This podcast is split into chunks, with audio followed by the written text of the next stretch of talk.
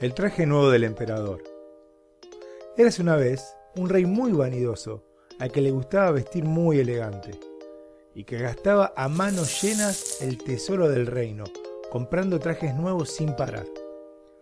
A aquel rey no le gustaba hacer nada más, ni acudir al teatro, ni pasear, vivía por y para lucir sus galas, cambiándose de ropa cada rato y mirándose al espejo sin parar.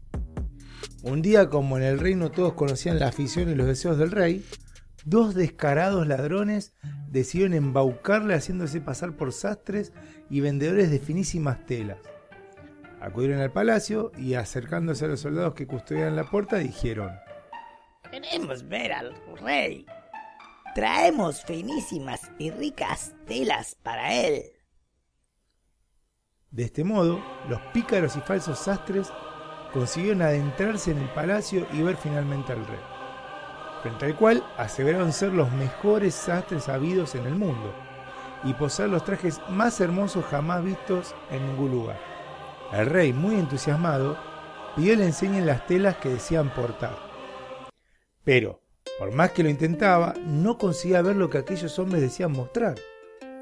Es que esta tela, mi rey, es tan fabulosa que solo las personas más sabias pueden conseguir verla. exclamó uno de los bandidos. Dios nos ampare, Dijo para sí el rey. porque no logro ver nada. Pero como el rey era tan vanidoso, no quería pasar por necio ante sus súbditos, y dijo a los falsos sastres, ¡Qué tela tan maravillosa y fina! Haceme un traje con ella.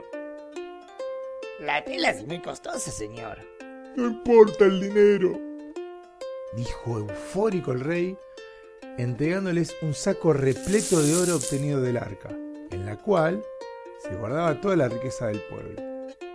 Tras ellos, los estafadores fingieron coser una habitación del palacio, mientras a escondidas reían, comían y bebían muy felices celebrando su cruel engaño. Qué ganas tenía el rey de ver su nuevo traje.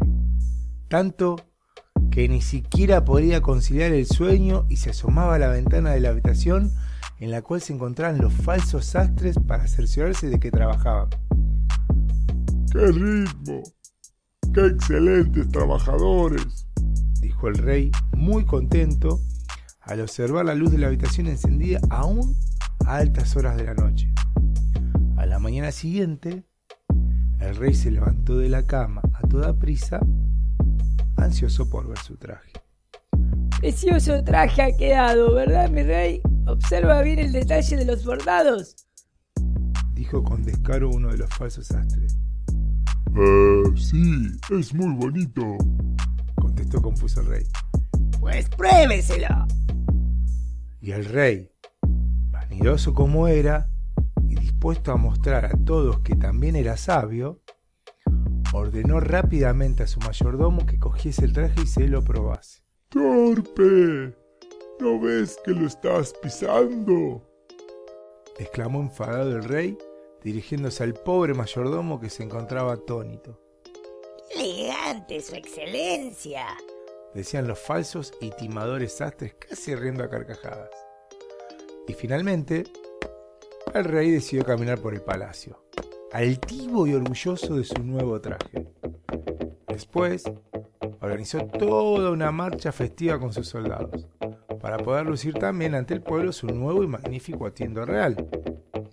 El pueblo que observaba mudo e impresionado al rey no se atrevía a decir que se encontraba desnudo, salvo un niño que, ajeno aún a las reglas del decoro, dijo risueño, ¡El rey está desnudo! Tras aquellas breves e inocentes palabras, todos se animaron a murmurar y a reír. Y el rey entendió, tras escuchar al niño y observar al pueblo, que había sido engañado por culpa de su soberbia, su vanidad y su egoísmo. Y colorín colorado, este hermoso cuento contado en podcast Ha terminado.